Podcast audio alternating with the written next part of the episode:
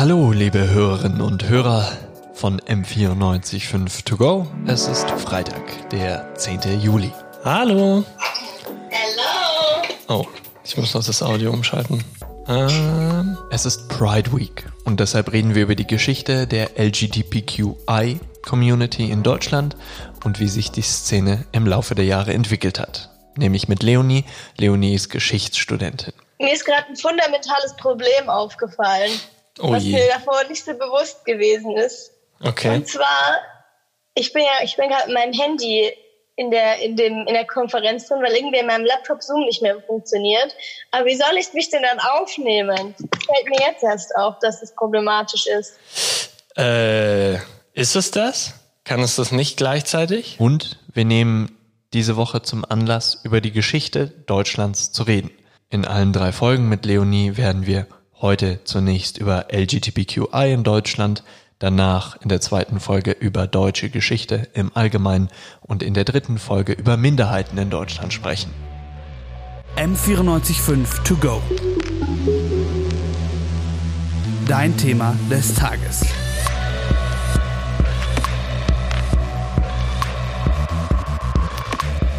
Wenn ich nichts weiß über die LGBTQI-Community in Deutschland und über die Szene in Deutschland, wann würdest du mit einem Erklärungsversuch anfangen? In welchem Jahr? Ich glaube, am klügsten ist es anzufangen, tatsächlich an dem Punkt, als auch Deutschland angefangen hat, 1872, Kaiserreichsgründung. Ähm, das, also wenn man versucht, die LGBTQ-Bewegung, die LGBTQ-Geschichte bisschen aufzuteilen, dann gab es quasi zwei Hochphasen, zwei Konjunkturen und eine davon war tatsächlich schon ähm, Ende des Kaiserreichs, Anfang der Weimarer Republik, wo sich tatsächlich schon äh, Schwulenbewegungen gegründet haben. Es gab zum Beispiel schon in den 1880er Jahren gab es Reiseführer für Berlin, in denen quasi schon bestimmte Schwulenclubs empfohlen wurden, wo man bei Interesse hingehen kann. Ähm, aber letztendlich zeigt es ja auch, dass es ein sehr langer Weg gewesen ist, weil diese erste Bewegung, diese erste, der erste Kampf um irgendeine Art von Anerkennung, die hat natürlich ein sehr jähes Ende gefunden, dann 33 und wurde, ja, man kann, dann ging es natürlich erstmal rückwärts und ähm, alle Rechte, jegliche Akzept Akzeptanz, falls man überhaupt schon davon sprechen kann, war dann natürlich erstmal komplett zunichte gemacht. Du hast von langer Weg gewesen ist gesprochen. Äh, ist es einfach so im Sprachgebrauch oder ist tatsächlich ein Level erreicht, wo man von Gleichberechtigung sprechen kann? Das ist, ich würde sagen, es ist, es ist ähnlich wie tatsächlich, ähm, wenn wir ja von Black Lives Matter sprechen. Man hat inzwischen rechtliche Gleichstellung erreicht, was, wenn man sich die Geschichte anschaut, eine Errungenschaft ist, leider. Errungenschaft sein musste. Worum es halt jetzt geht, ist das, was man im Gesetz verankert hat, auch in die Köpfe, in die Leute, die das umzusetzen haben, ähm, dort reinzubringen. Und das ist auch, also das ist ein Phänomen, was immer wiederkehrt. Das war auch schon in der DDR so, das war auch schon in der BRD so, als es erste Vorstöße gegeben hat, ähm, Schwulen und Lesben mehr Rechte zu geben oder zumindest das, die, die, das, das Homosexuellsein zu entkriminalisieren, hat es dieses Phänomen schon gegeben, dass quasi es rechtlich gesehen es da schon Verbesserungen gab, aber sowas muss natürlich auch erstmal in der Gesellschaft ankommen. Und ich würde sagen, da sind wir gerade, was die Schwulen- und Lesbenbewegung angeht, dass da auf der Ebene noch wahnsinnig viel getan werden muss. Am Anfang dieser Bewegungen waren die illegal oder waren die geduldet? Schwierig zu sagen, weil es natürlich sowas wie eine tatsächliche Vereinsbildung oder sowas oder Parteibildung, wie wir es jetzt halt heute haben und haben können, hat es natürlich in keinster Weise gegeben. Von der Duldung kann man auf jeden Fall aber schon sprechen. Gerade Kaiserzeit, Weimarer Republik waren solche Szenetreffs. Es geht ja immer in dieser, in der LGBTQ-Community oder in der Geschichte davon auch ganz oft eben um so, um so Szenetreffs, wo man, wo sich eben Gleichgesinnte oder es war ja auch immer eine Art von Partnerbörse in so einer, in einer Gesellschaft, wo das so tabuisiert war. Und da kann man schon von der Duldung sprechen. Es gab auch schon in der Weimarer Republik, auch schon im Kaiserreich bei sowas natürlich auch immer wieder Razzien. Und es war natürlich auf dem Schirm von der Justiz. Aber man kann da schon definitiv von der Duldung sprechen.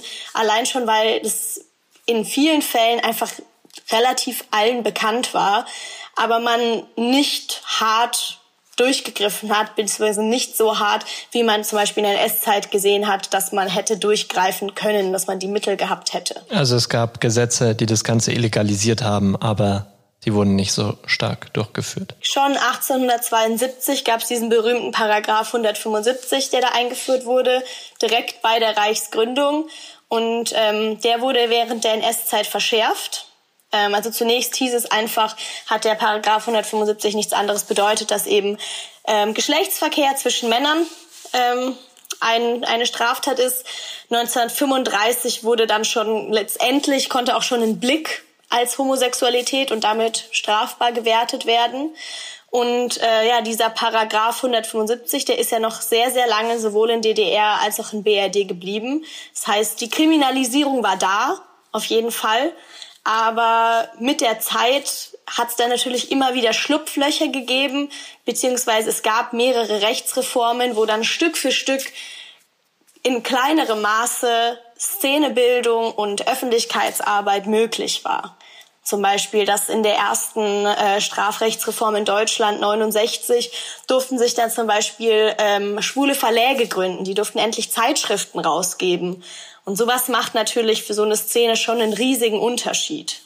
Die, das Verbot von Geschlechtsverkehr zwischen Männern wirft natürlich immer äh, gleich die Frage danach auf, wie unterschiedlich wurden im Laufe der Geschichte die Homosexualität von Frauen versus die Homosexualität von Männern gesehen und beurteilt? Absolut, absolut unterschiedlich. Also Homosexualität zwischen Frauen wurde mehr oder weniger verleugnet. Das gab's einfach nicht. Wenn, dann waren das Spielereien zwischen Frauen, wenn man es so nennen will, oder was man ja auch heute sich teilweise noch anhören muss, nur eine Phase.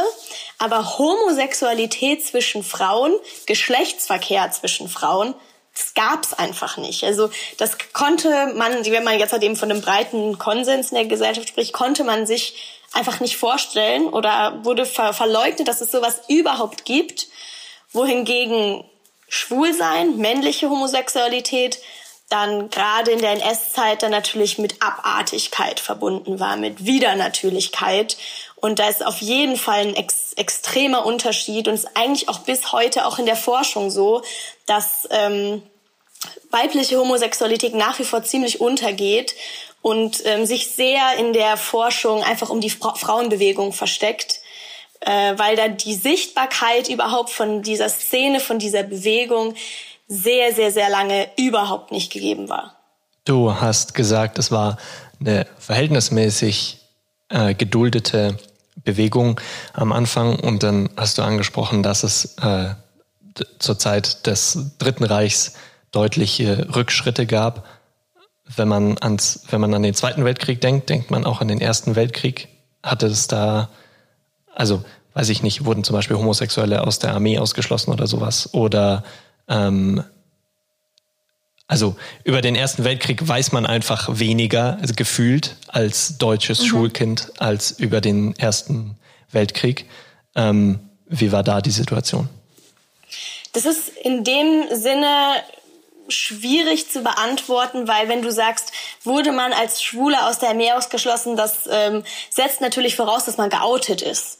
Und das war natürlich so gut wie niemand. Ähm, und wie gesagt, durch den Paragraph 175 hat ja von Anfang an seit der Gründung Deutschlands direkt auch Zuchthaus gedroht und in der NS-Zeit Konzentrationsla äh, Konzentrationslager.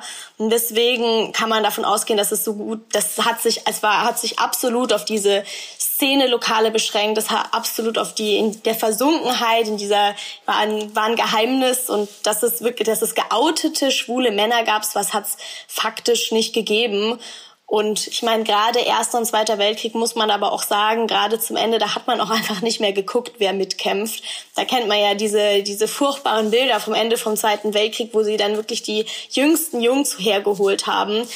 Und dem, dem ähnlich würde ich auch sagen, dass da gar nicht die, da waren nicht die Ressourcen da und auch gar nicht die Möglichkeit, auf sowas groß Acht zu geben. Wenn man ans moderne Deutschland denkt, dann geht man immer so ein bisschen davon aus, nach 1945 hat es irgendwie angefangen. Äh, es war ja sehr stark dann noch die Gesetzgebung auch zu der Zeit beeinflusst von den US-Amerikanern und von allen Siegermächten. Wie war denn dann praktisch der Startschuss fürs moderne Deutschland nach dem Zweiten Weltkrieg im Bezug auf äh, LGBTQI-Rechte? Es ist tatsächlich ziemlich anders, als man sich das vorstellt. Ähm, rein zahlenmäßig gesehen ist es sogar so, dass die Verhaftungen und Verurteilungen von Homosexuellen ähm, nach der Besatzungszeit in Deutschland circa doppelt so hoch waren wie die Verhaftungen von Homosexuellen in der NS-Zeit.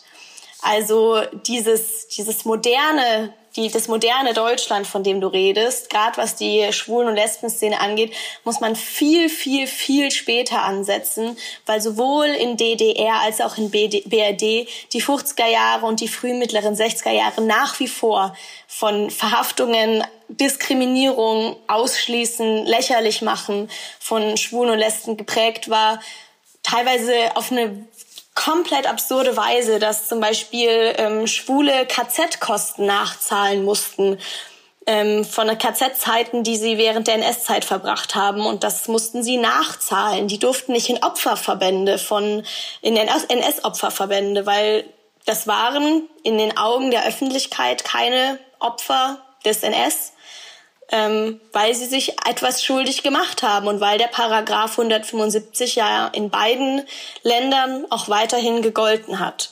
Und deswegen muss man, wie so vieles im modernen Deutschland, auch diesen Teil wirklich um die 68er-Bewegung erst ansetzen, als es auch in den in den Gesetzbüchern langsam Reformen gegeben hat, in der DDR früher als in der BRD und sich das dann ganz langsam geöffnet hat, dass Schwule und Lesben überhaupt erstmal eine Plattform bekommen haben oder überhaupt die Möglichkeit, sich zu artikulieren, sich zu gruppieren und äh, für ihre Interessen einzutreten. In den 50ern und 60ern hat das, ist man dafür nach wie vor ins Gefängnis gekommen.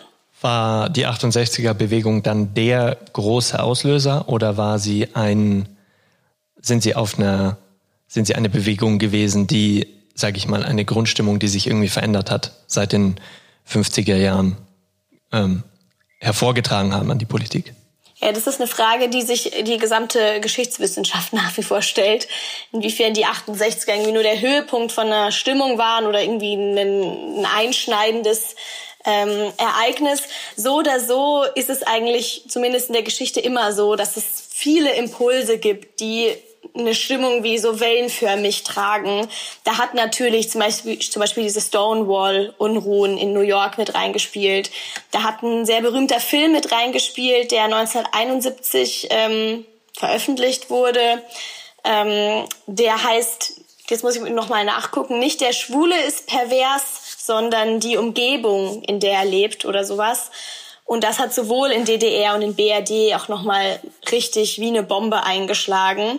Und was außerdem noch als Auslöser in diese 68er-Bewegung mit reinzieht, sind eben diese Strafrechtsreformen, die es äh, sowohl in DDR als auch in BRD Ende der 60er gegeben hat und die dann Homosexualität langsam entkriminalisiert hat. Also in den ersten Reformen wurde zunächst nur der, ähm, also nur Homosexualität unter Erwachsenen entkriminalisiert, aber es, wie gesagt, es ist ein Anfang und daraus ähm, das hat ja dann auch mit einem mit einem Selbstverständnis zu tun von dieser Bewegung, sich dann ähm, mehr für für die jeweiligen Rechte einzutreten. Und gerade auch in der BRD war diese Szenebildung in den 60ern und 70ern relativ stark. Also es gab viele Szenelokale, viele Treffpunkte und sobald das erlaubt war, wurde da auch sehr engagiert in diese Öffentlichkeitsarbeit mit Zeitschriften und Verlägen und sowas reingegangen, sodass sich da relativ schnell eine relativ starke Bewegung gegründet hat, weil wie wir ja heute wissen, gibt es sehr, sehr, sehr viele Schwulen und Lesben, die halt nur leider bis dahin im, der Großteil im, im Verborgenen bleiben musste. Aber als es dann nach wie vor möglich, nach nach und nach möglich geworden ist, eine Stimme zu bekommen, haben sich denen dann auch relativ schnell viele angeschlossen und ähm, die Schwulen- und Lesbenbewegung sich dann auch teilweise mit der Frauenbewegung zusammengeschlossen. Und das ist dann natürlich schon mal, das ist eine starke Gruppierung gewesen, würde ich sagen. Wer ist zu der Zeit in der Regierung gewesen? Zu welcher Zeit? In 68ern? Ja, äh, also in, während dieses Zeitraums, wo viel sich verändert hat, gerade in der Gesetzesgebung und im Spirit der Menschen vielleicht. Ähm, es hat da mehrere Regierungswechsel gewesen, weil sich das über einen sehr, sehr großen Zeitraum ähm, hingestreckt hat. Also in, in der BRD gab es 69 die erste Strafrechtsreform, 73 die nächste und erst 94 wurde der Paragraph 175 dann endgültig abgeschafft. Also wir sprechen da von einer sehr, sehr, sehr großen Zeitspanne. Und in der DDR war das auch ähnlich. Da wurde nur 1988 der schon, dieser Paragraph 175 schon ähm, komplett abgeschafft und 1968, glaube ich, genau, 1968 wurde der ersetzt durch einen anderen Paragraph, was aber eine ähnliche Wirkung hatte wie die erste Strafrechtsreform in Deutschland. Also, dass man, dass man, dass da eine bestimmte Regierung einen bestimmten Einfluss darauf gehabt hat, kann man eigentlich schwer sagen. Erstens, weil es zwei Staaten waren und zweitens, weil es ein sehr langer Zeitraum war, in dem nach und nach das Meer eingeräumt wurde. Und ich meine, 2017, seit 2017 ist ja auch erst die Ehe für alle möglich. Also wir sind ja auch lange noch nicht fertig. Ähm, und auch da war natürlich wieder völlig andere Regierungen dran beteiligt. Ich frage nur, weil es ja doch heutzutage eher die Assoziation mit äh, Parteien gibt, die für sowas einstehen und eingestanden haben und die Parteien, die das äh, tendenziell eher nicht getan haben. Und äh, ich mir dann nur die Frage gestellt habe, inwiefern das historisch auch korrekt ist, wenn die Parteien sich so darstellen. Das ist ganz richtig. Also die Frage ist, ich meine, wir wissen ja, dass in Deutschland schon seit jeher CDU, ähm, CSU in den Regierungen immer sehr stark vertreten war und auch traditionell konservativ. Das heißt, ähm, gerade in den 60ern, 70ern, 80ern nicht gerade unterstützend für die Schwulen- und Lesbenbewegung war. Ähm, das ist absolut richtig und dass die, die Initiativen für solche Strafrechtsreformen bzw dass die Strafrechtsreformen sich eben auch auf die Rechte von Schwulen und Lesben beziehen, ist ganz richtig, dass das immer aus der grünen, linken FDP-Richtung kam. Wobei zum Beispiel, als es diese ersten Initiativen gab, den Paragraph 175 oder die, die kamen ja immer wieder, diese Initiativen, aber als die dann in den 80ern wieder stark geworden sind, die Grünen waren ja damals noch gar nicht im Bundestag, ähm, aber haben sich trotzdem dafür stark gemacht. Und die erste Partei im Bundestag, die ähm, das initiiert hat, dass der Paragraph 175 gestrichen wird, das war die FDP. Also da hast du völlig recht, das ist wenig überraschend, aus welchem politischen Lager natürlich das gekommen ist. Ähm, hat natürlich vergleichsweise lange gedauert, weil natürlich ähm, oft nicht so viel Einfluss tatsächlich dann in den Regierungen hatten. Aber wie man sieht, kann man natürlich auch aus der Opposition wirksam mit der Zeit arbeiten. Hat die Wiedervereinigung, wenn wir weitergehen, am Zeitstrahl äh, eine Rolle gespielt. Also hat, hat Westdeutschland nach Ostdeutschland geschaut, was ist hier passiert? Hat man bei der Eingliederung ostdeutscher Gesetze geschaut? Äh, was ist hier vielleicht fortschrittlich? Was wollen wir mitnehmen?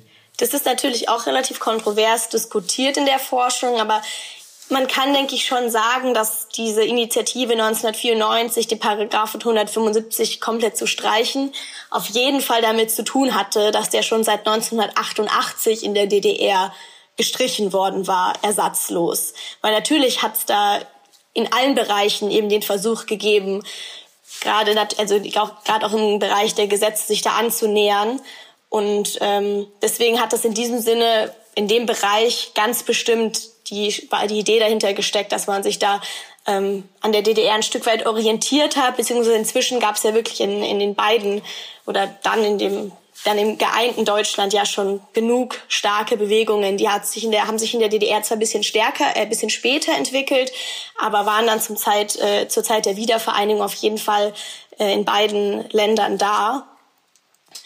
Und die Frage, ob da irgendwie geschaut wurde, wie war das im Osten, wie war das im Westen, muss man sich auch nochmal ähm, zu, vor Augen führen, dass die Zeit davor, die Jahrzehnte davor, ja die Zeiten des Kalten Kriegs waren und dass da Homosexualität auch durchaus für Anti-West- und Anti-Ost-Propaganda genutzt wurden. Also das ist immer in der Geschichtswissenschaft immer ziemlich interessant, sich anzuschauen, wie biegsam solche Narrative sind. Dass quasi im Westen es hieß, Homosexuell, Homosexualität kommt aus dem Osten, das sind irgendwie die neuen Soldaten aus Moskau. Und auf der anderen Seite hieß es im Osten, war hier Homosexualität quasi mit dieser Entartetheit und mit der, mit der Verschmutztheit vom Westen verbunden. Und das finde ich immer super interessant, sich sowas anzuschauen, weil das halt offensichtlich auf beiden Seiten so schamlos und maßlos für die Propaganda ausgenutzt wurde. Und deswegen dann die Frage, die du gestellt hast, inwiefern da 89 Mann dann so voreinander stand und gesagt hat, wie habt ihr das gemacht? In dem Sinne finde ich immer ganz interessant, es sich anzuschauen, weil das durchaus ja auch instrumentalisiert wurde, einfach die Homosexualität und die, ja, die, die Konnotation davon. Jetzt ist ähm, die Gesetzeslage, die etwas ermöglicht, was anderes als die gesellschaftliche Akzeptanz. Seit wann gibt's denn in dieser Form, dass viele Menschen auf eine CSD gehen, auch wenn sie äh, nicht äh, cis und äh, heterosexuell sind? Äh, also äh, doch, auch wenn sie cis und heterosexuell sind, seit wann gibt's denn die Tendenz, dass äh, größere Massen äh, auf CSD-Demos zum Beispiel, ist ja nur eine, von vielen Möglichkeiten, sich dafür zu engagieren, ähm, aufmerksam geworden sind. Also insgesamt ist die Tendenz natürlich dann natürlich äh, proportional. Was heißt natürlich? In, insgesamt ist es ja für jeden mit anzusehen, dass die Tendenz da steigend ist, dass immer mehr Leute sich dafür interessieren und immer mehr Leute sich damit identifizieren und mitmachen. Insgesamt fängt sowas natürlich wie alles oft bei der Bildung an bei der Bildung und bei der Wissenschaft. Das heißt, bei sowas ist es wahrscheinlich, würde ich sagen, ähm, interessant, sich anzuschauen, seit wann im Bildungsbereich Homosexualität als das behandelt wurde, was es ist und nicht mehr als entartet, als Krankheit, als was weiß ich, haben wir alles schon gehört. Und das ist ähm, auch in der DDR ein bisschen später als in der BRD, aber ist beides ungefähr in den 80ern zu verorten dass man in den Schulbüchern langsam nachschauen kann, dass Homosexualität dann wenigstens teilweise nicht mehr als Abnormalität, als Perversion dargestellt wurde, sondern als ein Teil auf dem, auf dem Sexualitätsspektrum. Deswegen würde ich das da verorten, dass es da in der Bildung angefangen hat und in der Wissenschaft war es ja auch noch ganz lange so, dass es da diesen pseudowissenschaftlichen Zugang gegeben hat mit irgendwelchen Hormontherapien, die angeblich wirken, irgendwelchen Kindheitstraumata, die das angeblich ausgelöst haben, was vor allem in der DDR in der Öffentlichkeit, in den Medien teilweise ziemlich breit rezipiert wurde, solche pseudowissenschaftlichen Erkenntnisse. Und auch das hat sich dann, würde ich sagen, circa Ende der 80er langsam gewandelt ähm, dass zumindest nicht mehr in diese pseudowissenschaftliche Richtung geforscht wurde. In der Wissenschaft ist es so, dass es tatsächlich einen Bereich der Geschichtswissenschaft gibt, der sich mit Schwulen und Lesbengeschichte beschäftigt gibt es nach wie vor nicht so wirklich. Alle Studien beschränken sich meistens auf irgendwas Lokales, irgendwie die Schwulenszene in Leipzig oder sowas, oder eben meist in Verbindung mit der Frauenbewegung. Aber in der Wissenschaft ist es nach wie vor so, dass es ein extrem untererforschter Bereich ist. Jetzt kann man zum aktuellen Stand der Rechte der Szene in Deutschland sagen, was man möchte. Es ist ein weiter Weg gewesen, den man schon gegangen ist. Es gibt sicherlich noch vieles, gerade auch in, auf der wirtschaftlichen Seite in Unternehmen, was vielleicht verbesserungsbedürftig und auch repräsentativ in der Politik verbesserungswürdig ist. Ähm, aber wie ist denn der Stand vergleichbar mit anderen europäischen Ländern zum Beispiel oder mit den großen prägenden Nationen der letzteren Zeitgeschichte, Russland und USA? Muss ich ehrlich sagen, Russland kenne ich mich tatsächlich nicht wirklich aus, wie der Stand ist. Ich nehme an, das ist relativ ähm, restriktiv.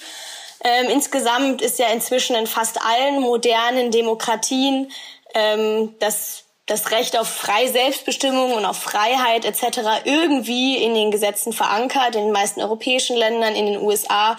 Das ist ja eigentlich in fast allen modernen Demokratien ein ganz wichtiger Teil davon und es war ja auch immer das Hauptziel von der Schwulen- und Lesbenbewegung.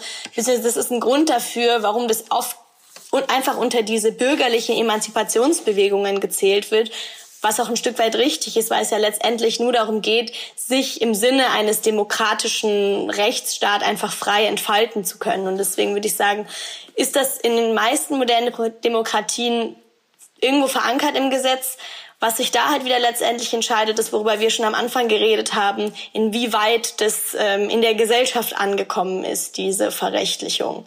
Weil das ist immer die Frage letztendlich bei sowas, ähm, inwiefern ähm, das angekommen ist und von Polizei, von Justiz natürlich, von Behörden, aber natürlich auch in allen Schichten der Gesellschaft sowas umgesetzt wird. Es klang jetzt so, als wären die Bewegungen in Westdeutschland und im ehemaligen Ostdeutschland relativ parallel verlaufen, zeitlich gesehen. Gab es da große Unterschiede, wie das abgelaufen ist? Ja, sie sind mehr oder weniger parallel abgelaufen, allerdings auch leicht versetzt. Und auch hier ist es, finde ich, wieder ganz besonders interessant, sich anzuschauen, wie sich das vom rechtlichen und vom umgesetzten unterscheidet weil die DDR ja schneller war als die ähm, BRD, die Homosexualität zu entkriminalisieren, zunächst für Erwachsene und dann auch komplett. In der Real das heißt, man kann schon mal festhalten, rechtlich gesehen war die BRD, war die DDR schneller als die BRD und hat auch in der Nachkriegszeit ähm, waren Verfolgungen und Verurteilungen von Homosexuellen in der DDR um einiges moderater als in der BRD. Ähm, da war nach wie vor, also in beiden deutschen Ländern, aber vor allem in der BRD war sowas wie Kastration und ähm, chirurgische Eingriffe ins Gehirn durchaus üblich. Ähm, und was sich dann in, in der Realität noch unterscheidet, ist tatsächlich, dass in Westdeutschland früher eine Szenebildung gegeben hat. Eine Szenebildung im Sinne von Treffpunkten, Lokalen, Zeitschriften, Verbänden. Und in der DDR war das wirklich ganz lange auf so diese sogenannten Klappen, also wirklich so öffentliche Toiletten beschränkt als ähm, Treffpunkte für Schwule, als Partnerbörse, als Austauschmöglichkeit, weil ähm, durch den Charakter der DDR, dass es eine Diktatur war, es einfach mehr Überwachung gegeben hat und auch der, in der BRD waren solche Einschlägenlokale natürlich bekannt. Und auch da hat es Razzien gegeben. Aber letztendlich war es viel besser möglich und vor allem früher möglich, sich öffentlich zu, zu gruppieren. Zunächst in, in, in Lokalen, in Bars, wie auch immer, sobald es dann möglich war, eben auch durch Zeitschriften, Filme, Verbände. Und in Ostdeutschland hat es länger gedauert, dass man da so eine Öffentlichkeit bekommen hat. Es hat sich wirklich ganz lange auf so ein bisschen so provokant gesagt auf diese dunklen Häuserecken beschränkt, ähm, wo man sich dann irgendwie heimlich treffen treffen musste.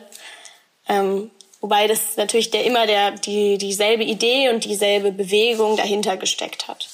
Jetzt ist ja in der De Demokratieforschung immer noch die, der große gesagte Vorteil, dass eine Demokratie sich korrigieren kann und dass sie anerkennen kann, Fehler gemacht zu haben.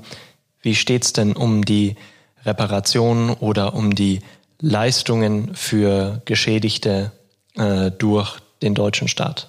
Das hat sehr, sehr lange gedauert, bis es in die Richtung irgendwas gegeben hat. 1985 wurden Homosexuelle das erste Mal durch einen Bundespräsidenten als Opfer des NS bezeichnet. 1985 erst. 2000 gab es die erste Entschuldigung um 2000 und erst in die 2000er Reihen wurden Urteile aus der NS-Zeit und aus der Nachkriegszeit, wo es ja nach wie vor Urteile gemäß dem Paragraph 175 gegeben hat, nachwirkend aufgehoben. Aber sowas wie Zahlungen oder sowas. Davon weiß ich jetzt nicht. Kann sein, dass es das in Einzelfällen gegeben hat vielleicht, aber das hat sich die so dieses Korrektiv, dieses Korrigieren von Fehlern hat wenn nur auf eher auf symbolischer Ebene stattgefunden, dass man sich verspätet entschuldigt hat, verspätet Urteile aufgehoben hat, aber jedem, der dann mehrere Jahre in den 40ern, 50ern, 60ern im Zuchthaus verbringen musste, kastriert wurde, was auch immer, dem bringt das natürlich vermutlich wenig, sag ich mal. Oder zumindest nicht viel. Danke. M945 To Go. M945 To Go gibt es nächste Woche wieder mit dem zweiten Teil aus der Reihe Geschichte. Bleibt gesund.